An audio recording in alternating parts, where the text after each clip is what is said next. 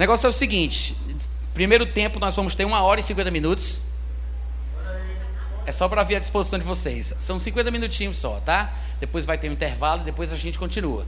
Mas eu não sei exatamente o que é que a gente vai falar aqui. Eu tenho muita coisa para dizer. Eu tenho certeza que a gente talvez não toque nem na metade do assunto. Mas a gente vai começar. Não vou me preocupar em relação ao tempo que a gente tem. O pouco que eu puder contribuir com o crescimento dos irmãos, para o estudo de escatologia, eu já vou me dar por satisfeito. Se ficar alguma dúvida, se você tiver algum interesse de se aprofundar um pouco mais, de ouvir sobre, sobre outras coisas que talvez não tenham sido tocadas e que não vão ser tocadas, o que eu falo está sempre disponível no meu site. Meu site é o meu nome, Natan, N-A-T-A-N, rufino.com.br. Se você colocar no Google meu nome, Natan Rufino, é a primeira coisa que aparece, tá? Lá no meu site tem textos, tem áudios, vídeos, tudo de graça. São pregações, na maioria das vezes, de uma hora e meia, a grande maioria. Tem algumas de 55 minutos também, algumas coisinhas assim. Mas é para quem quer estudar, tá? Você pode carregar o vídeo do YouTube lá do meu canal, do meu site, e controlar a velocidade. Eu não sei se vocês sabem disso, mas no YouTube você tem a opção de acelerar ou de desacelerar. Vocês sabiam disso? Pois tem essa opção. De repente, para alguns de vocês, é até melhor para quem está achando que eu estou falando devagar demais ou rápido demais, você pode controlar a velocidade lá, tá bom? Hoje à noite eu queria começar falando sobre arrebatamento. Existem muitas nuances do arrebatamento. Há coisas importantes a serem ditas. E o arrebatamento talvez seja o assunto mais popular no meio cristão. Na área de escatologia, hoje em dia, o arrebatamento é aquilo que é mais comentado e mencionado nos canais do YouTube. A grande discussão, o grande debate sobre o momento em que o arrebatamento acontecerá é o que mais tem chamado a atenção do povo. É antes da tribulação, é no meio da tribulação, 75% depois que a tribulação tiver começado, é depois da tribulação. E surgem os nomes para classificar cada grupo de pessoas que crê de, de determinada forma, né? Então, eu sou pré-tribulacionista, o que significa que eu creio que o arrebatamento vai acontecer antes do início da tribulação. Por isso, pré-tribulacionista. Tem aqueles que são mid-tribulacionistas ou meso-tribulacionistas, que creem que o arrebatamento acontece no meio da tribulação. Existem aqueles que são pós-tribulacionistas, creem que o arrebatamento acontece depois da tribulação, no fim, depois de tudo ter passado. E tem um grupo que não é muito popular aqui no Brasil, que é chamado nos Estados Unidos pelo doutor Andy Woods de pré-ira, eles são conhecidos como pré-ira, que são aqueles que, que creem que o arrebatamento acontece na metade da segunda metade da tribulação, né? Ou seja, três quartos da tribulação teriam transcorrido, 75%, e aí depois vem o arrebatamento. Porque é uma crença evangélica comum que a tribulação terá um período, será um período de sete anos, dividido em dois pedaços. A primeira metade haverá muitas coisas ruins acontecendo, mas não será tão ruim quanto a segunda metade. É como se a ira de Deus, através do anticristo, através das situações do mundo e através dos cataclismas, porque os poderes dos céus também serão abalados, as estrelas cairão pela terra, os montes e as ilhas se moverão do seu lugar, haverá grandes terremotos e coisas semelhantes, e a coisa vai sendo intensificada a ponto de chegar numa situação insuportável, mas isso vai da primeira metade até a segunda metade. É justamente na segunda metade em que as taças da ira de Deus, mencionadas em Apocalipse, que nós até comentamos aqui ontem à noite, eu acho que foi ontem, que eu disse que o livro de Apocalipse ele fala sobre sete selos, sete trombetas e sete taças, não é isso? Então, no momento das sete taças da ira de Deus, é que a coisa fica realmente intensa. Os pré-ira são aqueles que creem que o arrebatamento acontece nessa ocasião. Ou seja, faltando 25% para terminar a tribulação, Aí Deus tira a igreja da terra, porque para eles, o texto que diz Deus não nos destinou para a ira, significa dizer que nós podemos experimentar a ira do mundo, nós podemos experimentar a ira de Satanás. Não há nada contra um crente sofrer perseguição do povo do mundo, sofrer perseguição por parte do diabo. Então, a ira de Satanás a gente sofre, a ira do mundo a gente sofre, a ira do anticristo a gente vai experimentar, mas a ira de Deus não. Então, os pré-ira, que tem até um argumento razoavelmente assim, lógico, né? Parece que faz sentido, creem assim, tá? Não, não é como eu acredito, acho que nem tem base, porque como nós mencionamos, o próprio texto de Apocalipse capítulo 6, do versículo 12 ao 17, nós vimos que quando o sexto selo foi aberto, são sete selos, sete trombetas e sete taças. E eu creio que é uma ordem lógica, é uma sequência cronológica no tempo. Então, um, dois, três, quatro, cinco, seis, sete selos, depois vem um, dois, três trombetas, depois as taças.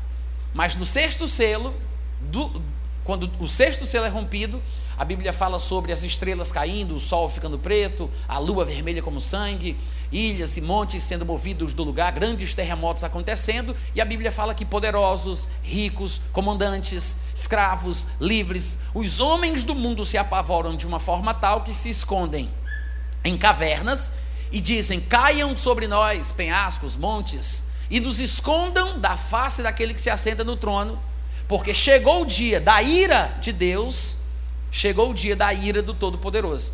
Então, o povo do mundo reconhece que aqueles acontecimentos são a ira de Deus. Isso quer dizer que a ira não vai se manifestar somente no momento em que as taças da ira forem derramadas. Não é porque as taças têm esse nome que a ira só se manifesta no momento das taças. A ira vai ser reconhecida desde o primeiro selo. Quantos estão entendendo? Então, na verdade, a ira de Deus será expressa durante todo o período da tribulação, sendo que ela vai se intensificar, tá? Então, há muitas linhas de pensamento sobre essa questão. Eu sei que alguns de vocês mais curiosos ou que talvez já tenham estudado sobre isso há algum tempo, gostariam de fazer perguntas e de saber sobre questões específicas, mas infelizmente não dá para pregar a Bíblia toda numa noite só, não é? E eu quero falar um pouco sobre algo que eu separei para esse momento, especificamente sobre o arrebatamento, seguindo a linha que eu defendo, que é a pré-tribulacionista. Creio que o arrebatamento acontece antes do início da tribulação. O período da tribulação, ele não vai ser demarcado assim. Quando começa a tribulação, Natan? Qual é o ponto, o marco inicial da tribulação? Algumas pessoas às vezes pensam que o marco inicial da tribulação é o arrebatamento. Há quem pense, inclusive pré-tribulacionistas, há quem pense que assim que a igreja for arrebatada, pronto, a tribulação começou. Mas me parece que não é o momento mais preciso para se identificar o início da tribulação. A Bíblia parece dizer que o momento que inicia a tribulação é quando o anticristo fizer um pacto, uma aliança, um acordo inter é, com vários países, com várias nações internacional. Entre eles, provavelmente, a nação de Israel estará envolvida. Alguns pensam que é um pacto do anticristo somente com Israel. O texto diz que ele fará uma aliança com muitos. Quem pensa que é só com Israel, dizem, muitos judeus interpretam assim. Mas me parece que é um pacto com muitos povos, muitas nações, entre eles a nação de Israel. Esse é o famoso chamado tratado de paz ou acordo de paz. Não é um acordo de paz necessariamente, mas com esse acordo o povo vai começar a dizer: agora nós temos paz, como sugere Paulo lá no livro de Tessalonicenses. Mas o texto bíblico onde aparece o tal do acordo, que é o livro de Daniel, que fala de forma precisa relacionada a muitas coisas do anticristo, inclusive avalizado pelo próprio Senhor Jesus Cristo, porque lá em Mateus 24, 15, Jesus disse: Quando, pois, virdes o abominável da desolação, não é o abominável homem das neves, quando, pois, virdes o abominável da desolação no lugar santo, do qual falou o profeta Daniel, quem lê Daniel entenda, Jesus disse. Ou seja, Jesus confirmava a canonicidade do livro de Daniel. Ele deu aval ao que Daniel falou. Então, se você quiser fazer um estudo sobre as características do ministério do anticristo, a etnia, de onde ele vem, quem são os seus antepassados, no que ele crê, que religião ele segue, qual é o seu Deus, o livro de Daniel é um bom lugar para você fazer isso, tá? E lá no livro de Daniel, que é o lugar onde fala sobre este acordo que o anticristo fará, não fala necessariamente sobre um acordo de paz. Ele fala sobre um acordo, uma aliança com muitos. Mas, por inferência, por raciocínio lógico, interpretando a Bíblia pela própria Bíblia, usando aquilo que Paulo vai dizer lá em Tessalonicenses, o povo então passará a dizer: agora nós temos paz e segurança. Mas o próprio livro de Daniel fala que esse tipo de paz que virá deste acordo é uma paz ilusória, momentânea, circunstancial. Não podemos precisar quanto tempo. Mas a tribulação começa aí, quando o anticristo fizer esse acordo, este tratado, esta aliança com muitos povos. Alguma coisa ele vai promover em relação a essa aliança, que as pessoas pensarão que não haverá mais discórdia ou guerra. E no meu ponto de vista, claro, muito particular, eu acredito que está associado à grande disputa que nós encontramos hoje no Monte do Templo, que divide o mundo entre judeus e parceiros e aliados dos judeus e árabes e parceiros e aliados dos árabes. Praticamente nós temos esta divisão. As potências, as grandes potências mundiais se unirão a favor ou contra um destes dois lados. O mundo ficará dividido, como já está, só que de forma mais contundente em prol de um ou em prol do outro. Todo mundo está entendendo até aqui? Então, o marco, o ponto inicial, se é que a gente pode dizer assim, para o início da tribulação, não é o arrebatamento. Pelo menos eu, eu penso dessa forma. Mas seria o momento em que o anticristo fizer esse acordo, este, este tratado, esta aliança com vários povos. A gente não sabe quanto tempo vai transcorrer desde o arrebatamento até o momento em que o anticristo fizer a aliança. A gente não sabe dizer ou precisar, porque a Bíblia não é, não especifica isso.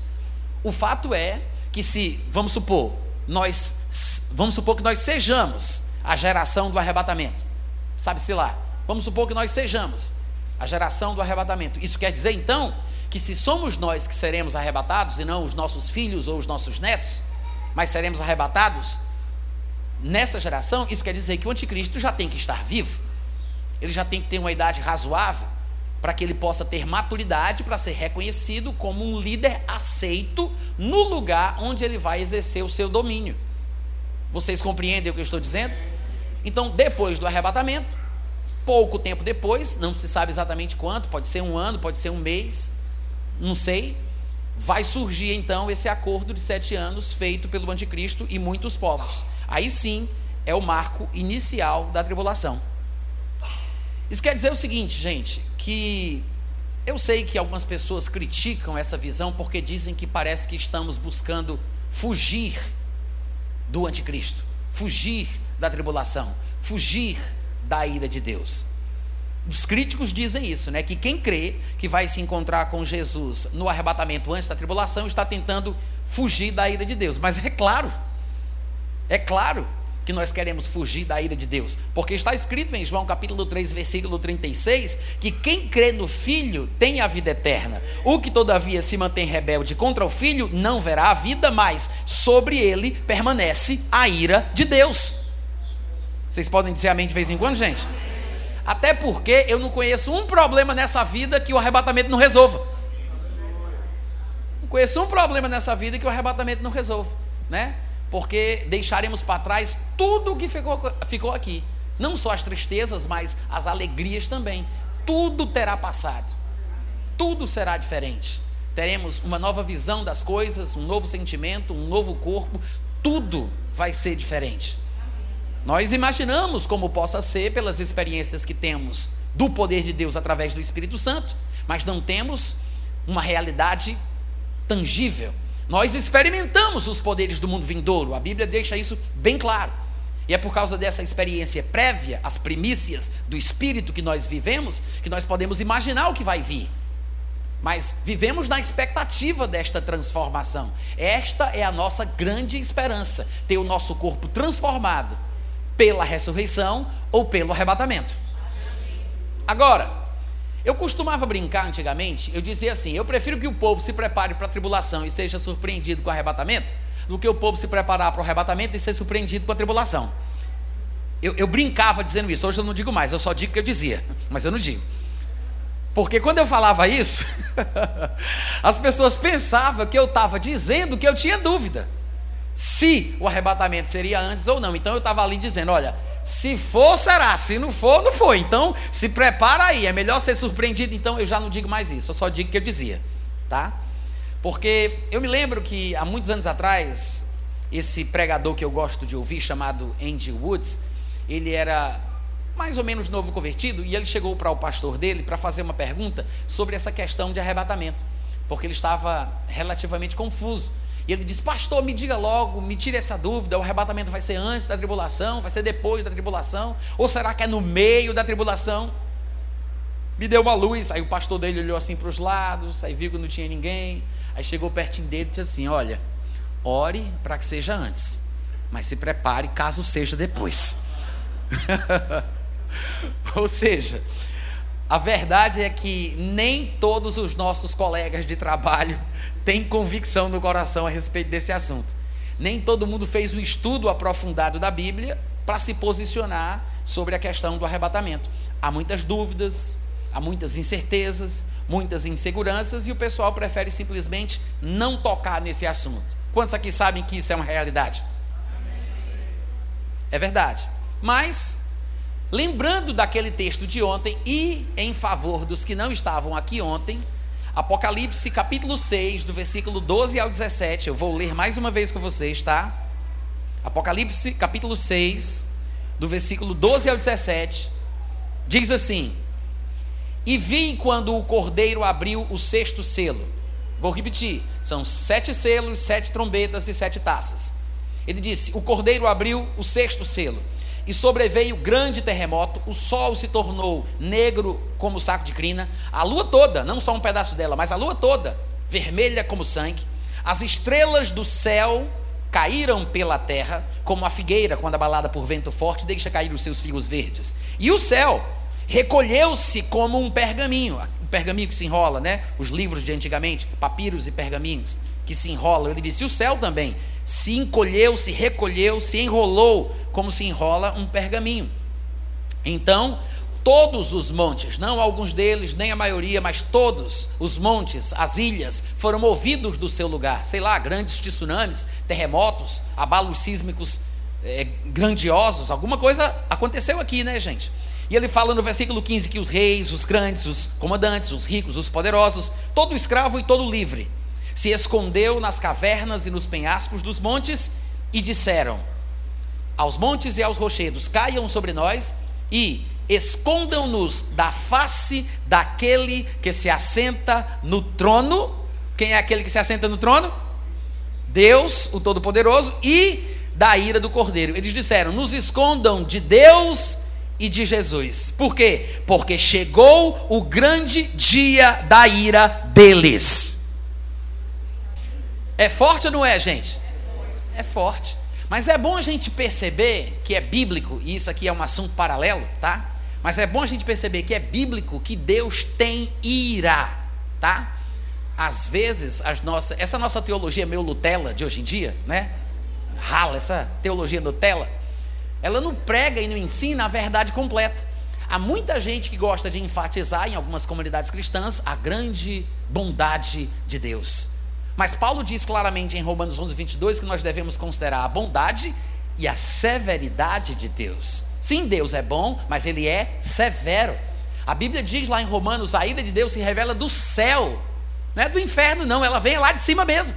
A ira de Deus se revela do céu contra a impiedade contra os homens que detêm a verdade em troca da injustiça. Gente, sinceramente, se Deus não se irasse contra o mal, eu questionaria se ele realmente é bom. Oi, só um teste, experiência. Deve ter um problema nesse microfone, eu vou tentar de novo. Eu disse: se Deus não se irasse contra o mal, poderíamos questionar a sua bondade. Para para pensar. Vós que sois maus, como diria Jesus, Vós que sois maus.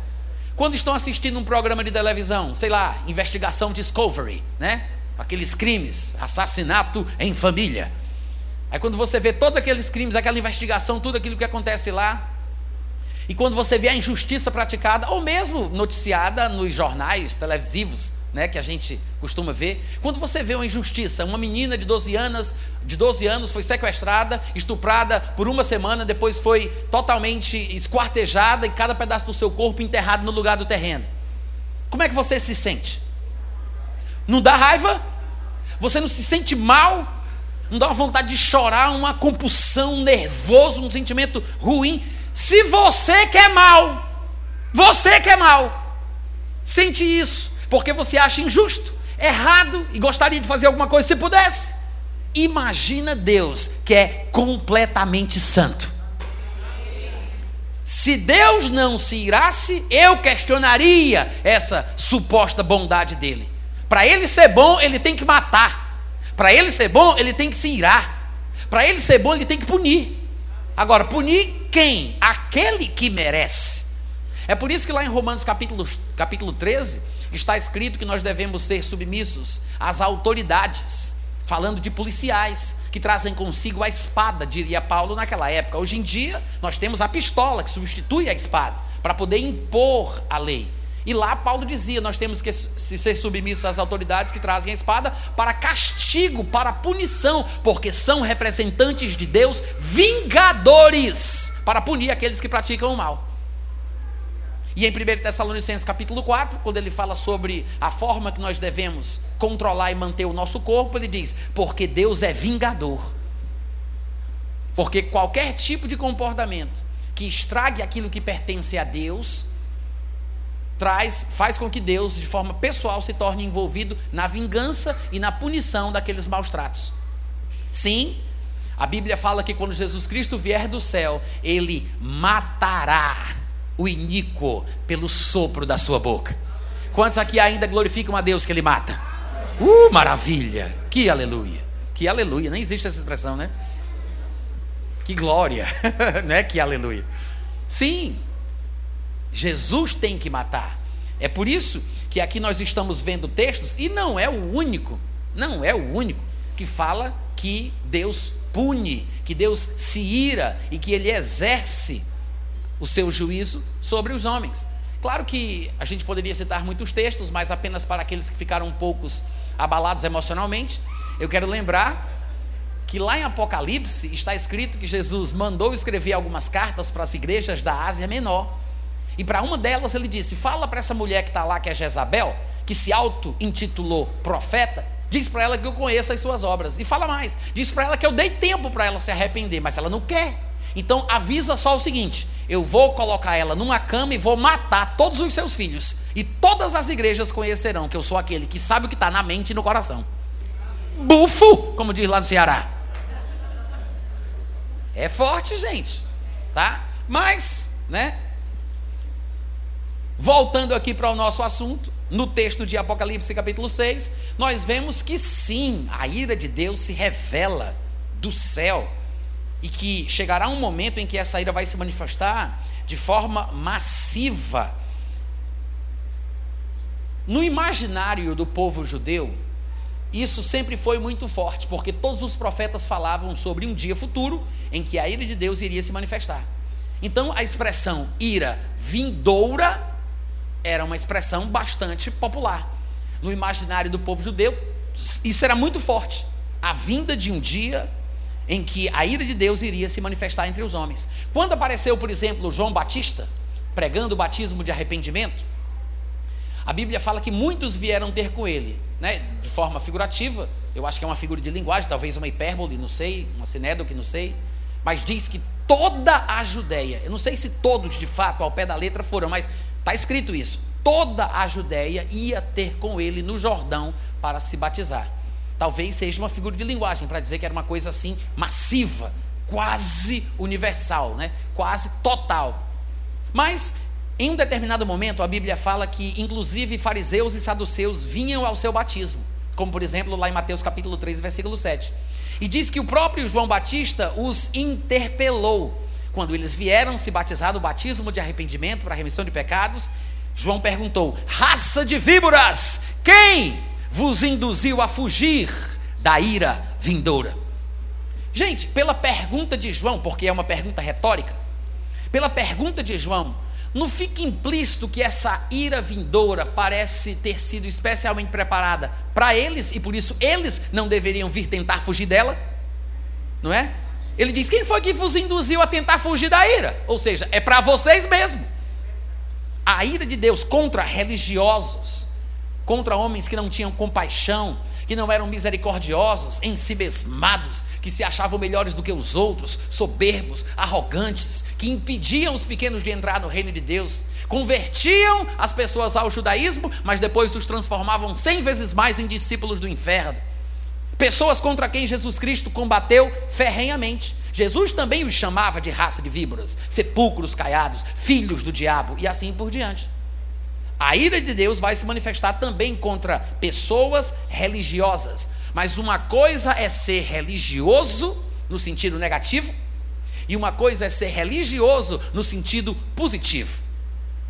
Ouviram o que eu disse? A Bíblia tanto fala sobre a religiosidade ruim, como fala sobre a religiosidade boa. Lá em Tiago ele diz: Aqueles que falam que são religiosos, mas não conseguem controlar a língua, deveriam ter vergonha.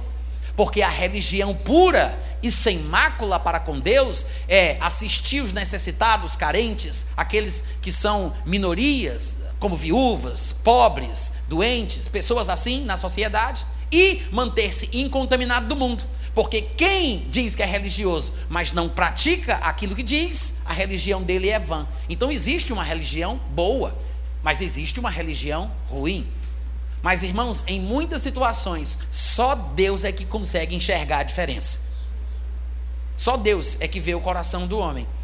Estes que nasceram de novo, aqueles que Deus sabe que são seus e que se apartam da iniquidade, estes são aqueles que fugiram da ira de Deus. Amém, gente? A estes se destina o texto de 1 Tessalonicenses capítulo 1, versículo 9 e 10, que diz assim: Vos convertestes a Deus para servirdes o Deus vivo e verdadeiro e para aguardardes dos céus o seu filho, a quem ele ressuscitou dos mortos, que é Jesus que nos livra da ira vindoura. Quem se converteu aqui de coração? Então, essa verdade é para a sua vida os que se converteram para servir o Deus vivo e verdadeiro e para esperar Jesus voltar, estes, a Bíblia fala, Jesus os livra da ira vindoura. É muito provável que Paulo estivesse tendo em mente aqui o arrebatamento. Nós vivemos com a expectativa do arrebatamento em qualquer momento que nós vivemos. Paulo, na sua época, vivia naquele tempo, há muitos anos atrás, mas ele tinha a expectativa do arrebatamento. Nós vamos nos encontrar com Cristo de qualquer maneira seja pelo arrebatamento, seja pela morte. Amém, gente? O que importa é que, quer estejamos vivos, vigiando, quer morramos, quer estejamos dormindo, nós temos que estar em comunhão com Ele. Vigiando ou dormindo, o importante é estar em comunhão com Ele. Então, a nossa expectativa é o arrebatamento, é se encontrar com Jesus. Mas se eu morrer, não tem problema. Vivi, vivi a vida inteira na expectativa de me encontrar com Ele e prestar contas da vida que foi vivida. Agora, quando ele fala Jesus nos livra da ira vindoura, muito provavelmente fazendo alusão ao encontro com Jesus no arrebatamento, isso deixa claro que aquele que é crente, que for da geração do arrebatamento, ele não vai passar pela tribulação, porque a ira vindoura, essa expressão ira vindoura, que aparece em diversos textos do, da Bíblia, do Antigo e do Novo Testamento, essa expressão se refere a este momento futuro em que Deus finalmente derramará a sua ira sobre os homens, sobre o mundo. Por que a gente não vai passar pela ira ou pela tribulação? A tribulação é apenas outra expressão para se referir ao mesmo período, ao mesmo momento, o período da ira de Deus. Porque se Jesus nos livra da ira vindoura, como eu acabei de ler em 1 Tessalonicenses 1,10, se ele nos livra da ira vindoura, ora, como é que eu teria que passar pela ira primeiro para depois me encontrar com Jesus e mesmo assim ter sido livre da ira porque estava esperando Jesus, porque não faz sentido. Se Jesus vem depois da ira, vamos supor que eu estou numa esteira rolante e durante esse, eu estou sendo levado daqui para o fundo da igreja. Lá onde está a cortina está Jesus, onde está o tripé da minha câmera é o dia da ira, o momento da tribulação. Se eu estou esperando Jesus e estou indo nessa esteira rolante para lá, como é que Jesus me livra da ira, que é a, o tripé, se eu vou passar por ele primeiro? Vocês entenderam o que eu falei? A única, o único raciocínio correto para com esse texto é que Jesus se encontra com a igreja antes do momento do derramamento da ira. Que é por isso que nós que estamos esperando Jesus, ao nos encontrarmos com Ele, seremos livres da ira vindoura. Mas não só isso. Mas não só isso. Há outros textos também que parecem trazer o mesmo raciocínio lógico. Por exemplo, 1 Tessalonicenses 5, 9, 10 e 11. Paulo diz assim: Porque Deus não nos destinou para a ira. Olha só, ele já é bem claro, é bem objetivo, mas ele vai dizer mais algumas coisas interessantes. Ele diz: Deus não nos destinou para a ira, mas para o quê? Para alcançar a salvação mediante nosso Senhor Jesus Cristo, que morreu por nós para que, quer vigiemos, quer durmamos, ou seja, estando vivos ou tendo morrido, vivamos em comunhão com Ele. Aí ele fala no versículo 11: Consolai-vos, pois, uns aos outros e edificai-vos reciprocamente, como também estáis fazendo. Aí em 1 Tessalonicenses 4, versículo 16 a 18, ele também disse: Porquanto o Senhor mesmo, dada a sua palavra de ordem, ouvida a voz do arcanjo, ressoada a trombeta de Deus, descerá dos céus e os mortos em Cristo ressuscitarão primeiro, depois os que estiverem vivos os que ficarmos, seremos arrebatados juntamente com eles entre nuvens para o encontro do Senhor nos ares, e assim estaremos para sempre com o Senhor. E veja que ele repete no versículo 18: Consolai-vos, pois, uns aos outros com estas palavras. Veja que são dois textos diferentes. Um se encontra em 1 Tessalonicenses 5, versículo 11, e o outro é 1 Tessalonicenses 4, versículo 18. Nos dois contextos, ele termina dizendo: e os dois contextos falam sobre o nosso encontro com Jesus no arrebatamento. E ele termina dizendo: Consolai-vos, pois, uns aos outros com estas palavras. Consolai-vos, pois, uns aos outros como estáis fazendo. Gente, peraí, vamos pensar. Se o arrebatamento acontece depois da tribulação, a tribulação, para quem esqueceu, é aquele período em que Satanás vai estar tocando o terror por aí, naquele pega, não pega, pega, não pega, hora não pega, né? Correndo atrás de todo mundo, é o diabacuá está acontecendo. Pensa nisso. Aí Paulo vai falando do arrebatamento para a igreja e diz assim: Consolai-vos, pois, uns aos outros com essas palavras. Se a tribulação vem antes, se a ira de Deus se manifesta antes e o arrebatamento é depois, ele deveria ter dito o seguinte: Bom, gente, como vocês sabem, o anticristo está vindo aí, o bichão, vai ser aquele negócio, vai ser um terror, muitos familiares vão morrer, talvez vocês sejam pegos, talvez até decapitados, mas quem sabe vocês escapem. De qualquer forma, consolai-vos uns aos outros com essas palavras. Não faz sentido, gente. Quantos estão entendendo? Não faz sentido. Mesmo que ele não tenha tocado no arrebatamento, nos textos, desculpa, mesmo que ele não tenha tocado na tribulação, nos textos que nós lemos, se a tribulação vem antes do arrebatamento, que é o que ele fala, então ele deveria ter em mente que ele não poderia dizer consolai-vos uns aos outros com estas palavras, porque teria ainda, né, um, um, momento de muita tribulação, como nunca jamais houve na face da terra, desde que a nação até agora, e nunca jamais haverá porque é um, é um momento único, é uma situação única na história da humanidade, segundo os termos de Jesus e de Daniel. Isso quer dizer, gente, que o arrebatamento, muito provavelmente, só pode acontecer antes do início da tribulação. E a palavra arrebatamento ou arrebatados, que aparece aí em 1 Tessalonicenses 4,17, não é um termo técnico, tá?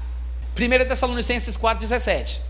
Eu vou ler para vocês. Ele diz: Depois nós, os vivos, os que ficarmos, seremos arrebatados, juntamente com eles entre nuvens, para o encontro do Senhor nos ares, e assim estaremos para sempre com o Senhor. Essa palavrinha aí, arrebatados, é uma palavra grega que é harpazo, harpazo. Da onde vem a palavra do português arpão? A palavra arpão do português que é aquela espécie de ponta de lança que é usada muito em pescaria, ela vem da palavra harpatsu, tá? Essa palavrinha não é um termo técnico para o grande evento sobrenatural em que o povo de Deus será retirado da terra de forma milagrosa, num abrir e piscar de olhos, num átomo, como diz o texto grego, né? Num abrir e piscar de olhos. Não, não é um termo técnico para este acontecimento.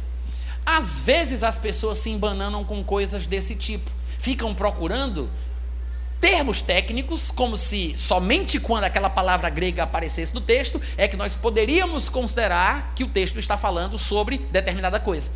Então muita gente se apega, por exemplo, à palavra harpatzo, que é quando em 1 Tessalonicenses 4 Paulo fala sobre o arrebatamento e pensa que só essa palavra traduz ou é, comunica a ideia do arrebatamento, mas não é. Primeira coisa, eu quero mostrar para vocês que essa palavra é uma palavra, era uma palavra comum do idioma grego, falado e usado em diversos contextos diferentes. Não foi uma espécie de palavra espiritual que foi concedida por Deus a Jesus para que na sua construção teológica, sempre que aquela palavra fosse usada, ela significasse isso. Vocês estão entendendo o que eu estou falando? Quer ver um exemplo? Apocalipse, desculpa, Atos, capítulo 23, versículo 10, usa a palavra harpatizo também. Olha só.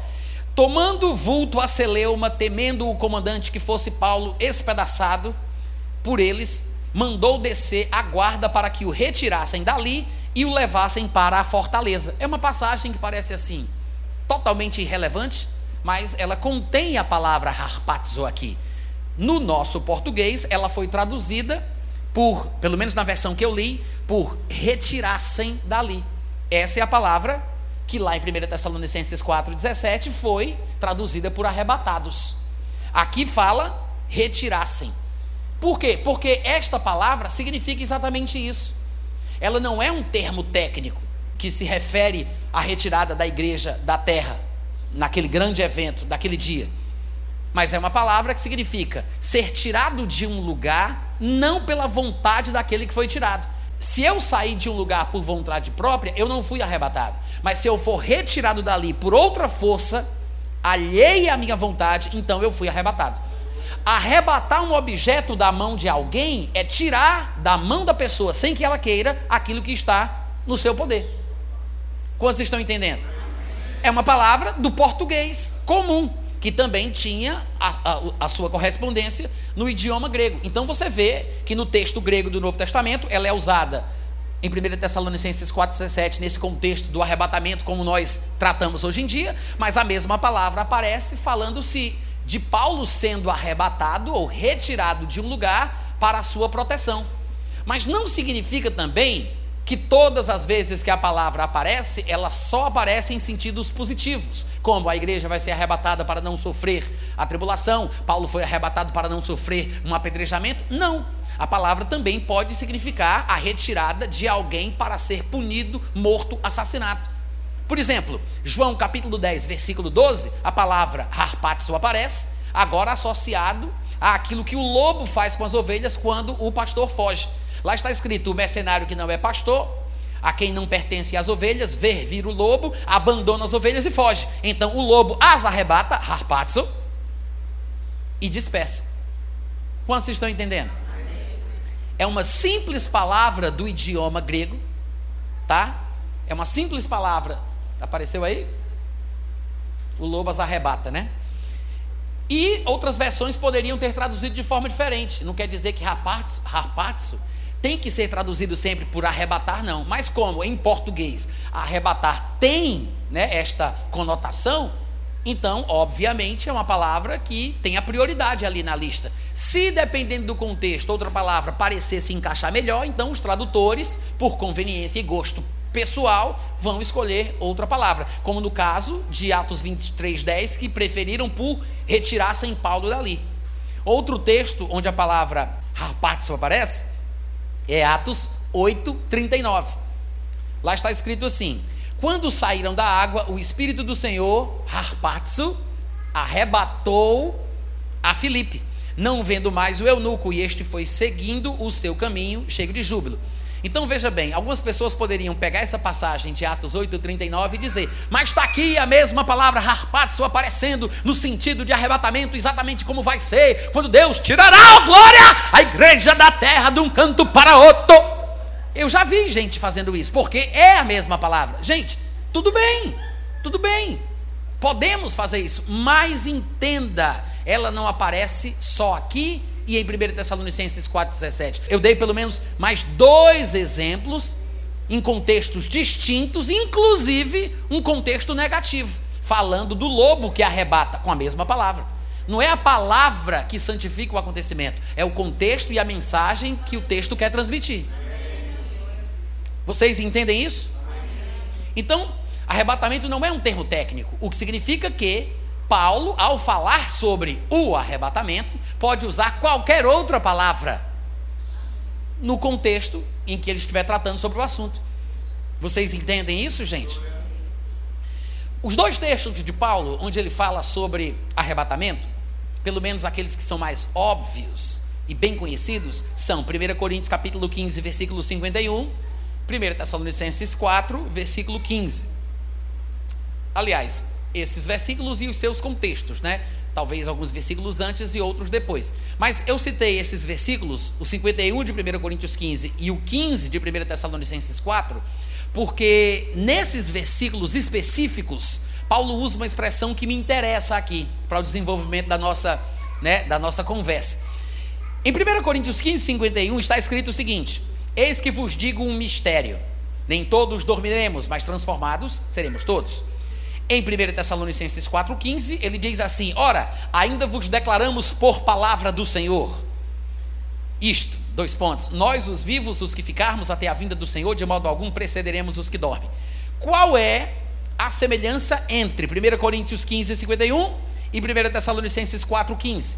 O que há de semelhante? Quais elementos são parecidos nos dois versículos que eu li? São as expressões, eu vou dizer, são as expressões Eis que vos digo um mistério e vos declaramos por palavra do Senhor. São as duas expressões que se assemelham uma à outra. Por quê? Quando Paulo diz em 1 Coríntios capítulo 15, eis que vos digo um mistério, você tem que lembrar que o contexto do capítulo 15 de 1 Coríntios é sobre ressurreição. E só, e só ressuscita quem já morreu. Não é assim, gente? Só ressuscita quem já morreu. Corpo morto pode ser ressuscitado. Então, no contexto da morte e da ressurreição, Paulo acrescenta uma coisa que não era de conhecimento do povo.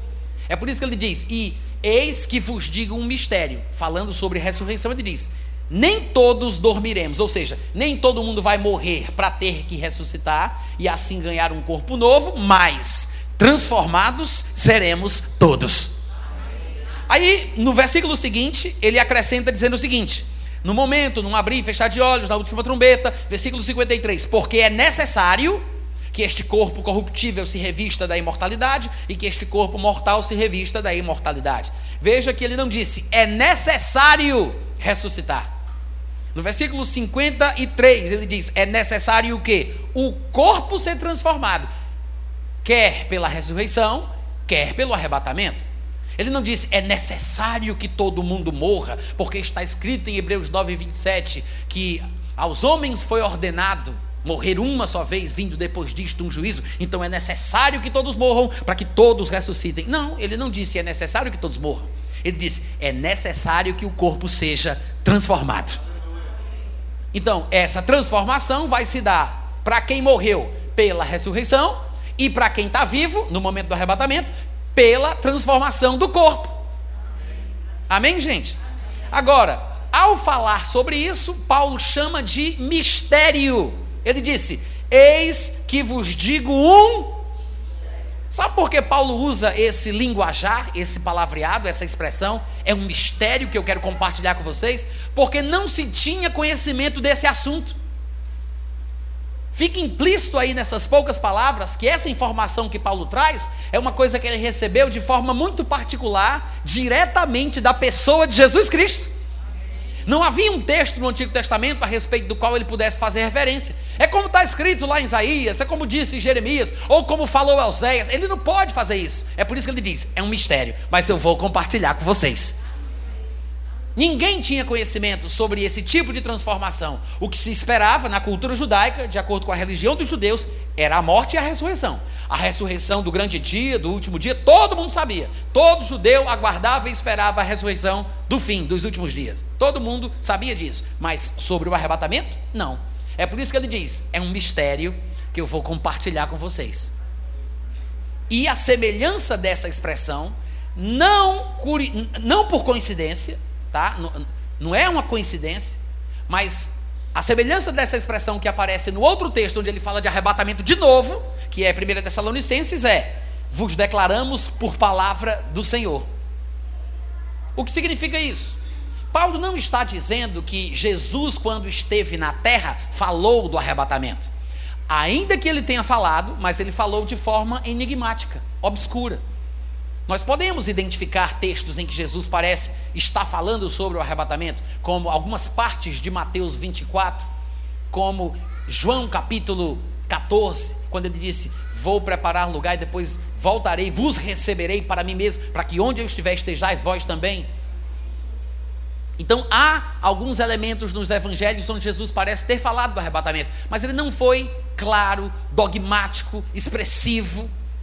Tanto é que você não vê ninguém mais falando do arrebatamento nos textos do Novo Testamento. Nem Pedro que andou com ele, ou mesmo João que era próximo a ele, nenhum deles fala sobre o arrebatamento como Paulo fala.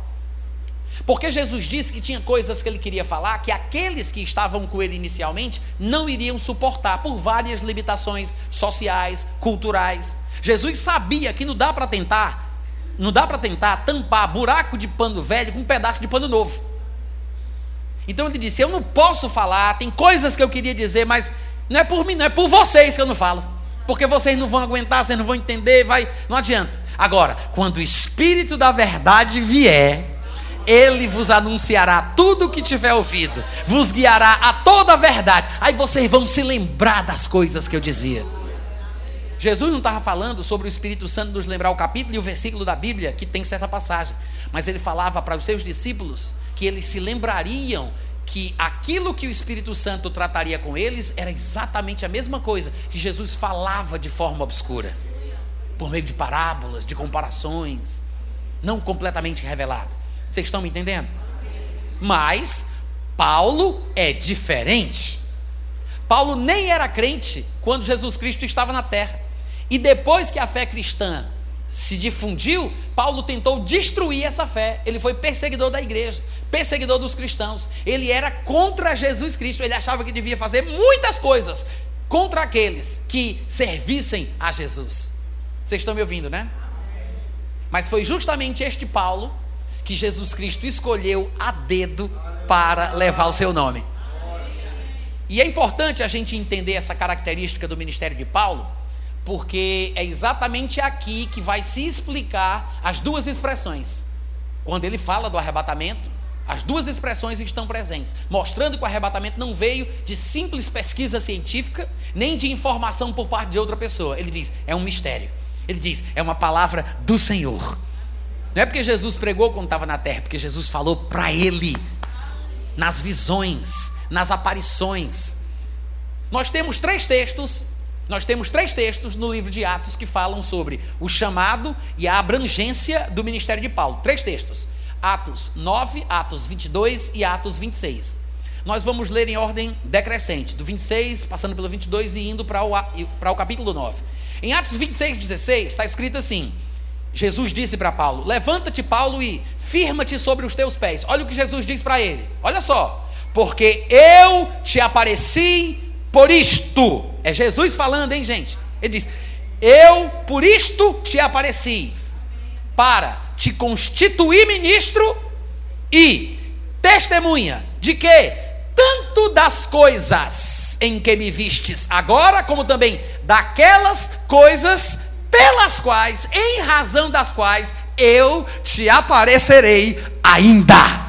Uh, glória! O que é que Jesus está dizendo para o homem? Ele está dizendo: quem vai te colocar no ministério não vai ser o episcopado de Jerusalém, não. Quem vai te colocar no ministério sou eu, Jesus ressurreto. Eu te apareci para te constituir ministro. Ministro e testemunha. Ele vai ministrar sobre o quê? Ele vai dar testemunho de quê? Das coisas que Jesus vai aparecer para ele. Isso quer dizer que Jesus está basicamente dizendo o seguinte: ó, tu só vai falar as coisas que eu vou te contar quando eu te aparecer. Uh, glória! Hein, gente? Diga aí. É forte ou não é? Não é à toa que Paulo escreveu dois terços do Novo Testamento. Não é à toa, porque a fonte de notícia, de informação de Paulo era Jesus ressurreto sem papa na língua, sem cadeias sociais ou culturais, sem problema com a lei dos judeus, totalmente descompromissado com as questões relacionadas à cultura dos judeus. E Jesus falando com Paulo abertamente o que Paulo tem que falar.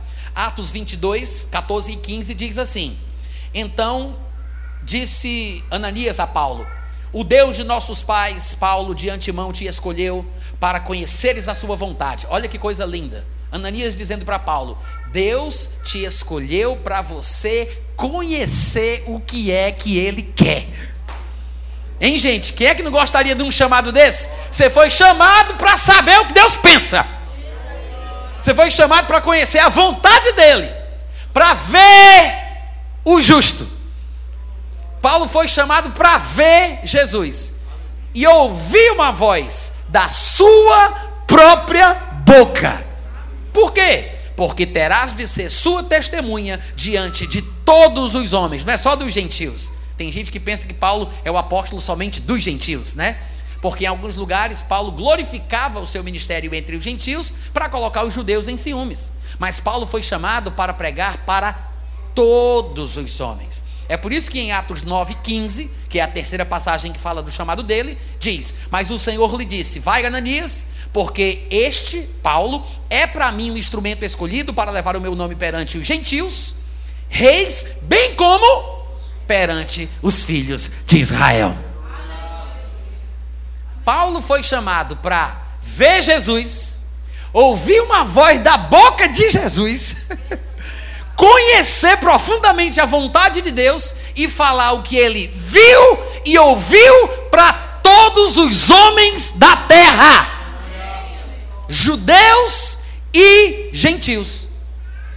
E Paulo confirma isso, porque lá em Gálatas, capítulo 1, versículo 11 e 12, ele diz o seguinte: Faço-vos, porém, saber, irmãos, que o evangelho por mim anunciado não é segundo o homem, porque não o recebi nem o aprendi de homem algum, mas foi por revelação de Jesus Cristo. O que ele está querendo dizer com isso? Exatamente o que a gente já leu. Que Jesus apareceu para ele, para colocar ele no ministério, para colocar ele como testemunha, não somente das coisas que ele veria na primeira visão, mas também das outras coisas, em razão das quais Jesus iria aparecer para ele de tempos em tempos tudo que Paulo ouvisse de Jesus, Paulo iria comunicar aos homens. É curioso, porque até a ceia que a gente celebra hoje em dia, a gente usa o texto de Paulo. A gente não usa o texto daqueles que estavam lá. A gente não usa os textos dos evangelhos. A gente usa o texto de Paulo. Por quê? A essência da razão disso, eu já sei. A essência da razão disso é por causa de 1 Coríntios, capítulo 11, versículo 23 ele diz: Porque eu recebi do Senhor o que também vos entreguei. Que o Senhor Jesus, na noite que foi traído, ele tomou o pão, ele deu graças, ele disse: Como é que ele sabe disso? Ele falou: Eu recebi do Senhor. Jesus contou para ele. Tudo o que Paulo fala é Jesus que falou para ele. Quando Jesus não tiver dito alguma coisa para ele sobre um determinado assunto, Paulo dizia: Olha, eu não tenho o mandamento do Senhor, mas eu dou a minha opinião como quem alcançou a misericórdia de ser fiel. E eu também acho que eu tenho o Espírito Santo. Mas a base, o fundamento do que Paulo ministrava era a revelação pura de Jesus Cristo ressuscitado era tão forte e marcante o ministério dele que até Pedro, que andou com Jesus, que era uma das colunas de Jerusalém, ele disse: E tenham por salvação a longanimidade de nosso Senhor, como igualmente o nosso amado irmão Paulo vos escreveu, segundo a sabedoria que lhe foi dada. Pedro diz: Esse, o, o primeiro Papa, hein? Olha aí, ele disse: Esse homem fala pela sabedoria que Deus deu para ele. Pedro reconhece isso. E ele diz mais: ao falar acerca destes assuntos, como de fato ele costuma fazer, em todas as suas epístolas, nas quais há certas coisas difíceis de entender, que os ignorantes, os inconstantes deturpam, como também deturpam as demais escrituras. Pedro disse: para mim, o que Paulo escreve é Bíblia. Ele diz: os inconstantes, os ignorantes, torcem não somente o que Paulo fala, mas eles fazem isso com as outras escrituras também. Ele, Pedro, iguala os textos de Paulo com os textos da Torá. Isso aqui é profundo, viu, gente? Agora, para terminar o nosso primeiro tempo, o que isso tudo significa? Significa que Paulo é aquele que traz a revelação do arrebatamento para a igreja cristã. Com base em que? Ele disse: é um mistério, mas eu vou declarar para vocês. Nós vos declaramos por palavra do Senhor. Uh, glória! O arrebatamento é um ensinamento de Jesus Cristo, depois de ressuscitado, para Paulo, que passou para nós. Então, nunca pense no arrebatamento de outra forma, senão seguindo esse raciocínio. A gente vai ter um intervalo agora, não sei exatamente quanto tempo, mas eu espero que vocês estejam aprendendo alguma coisa. Amém, gente? Glória!